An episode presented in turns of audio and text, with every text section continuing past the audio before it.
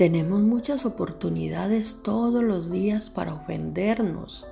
Cada vez que debemos tomar una decisión, que elegimos vivir de acuerdo con nuestros sentimientos, nunca fluiremos en la faceta más importante del amor llamada perdón. El perdón es el antídoto para la ofensa y podemos estar muy agradecidos de que Dios nos lo haya proporcionado como una forma de mantener la paz.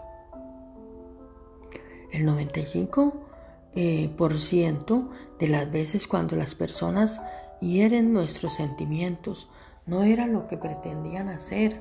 Siempre parecemos suponer que las personas nos están atacando, mientras que la verdad es que probablemente solo están siendo insensibles o como a cómo nos afecta su comportamiento.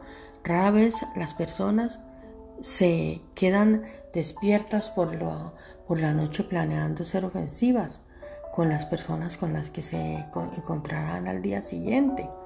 Los niveles de estrés son altos en el mundo de hoy y con frecuencia las personas nos lastiman debido a la presión que sienten dentro de sí mismos. Suéltalo, desiste y déjalo ir. Es lo que debemos hacer con las ofensas. Es importante perdonar rápidamente.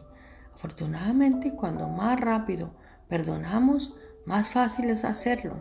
Dios es amor, perdona y olvida para ser como Él. Podemos desarrollar el mismo hábito. Por favor, repite conmigo. Padre amado, estoy agradecido de que me hayas perdonado todos mis pecados. Oro para que me ayudes a seguir tu ejemplo.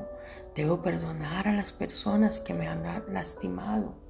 Gracias por tu fuerza que me permite perdonar a los demás y vivir sin ofensas.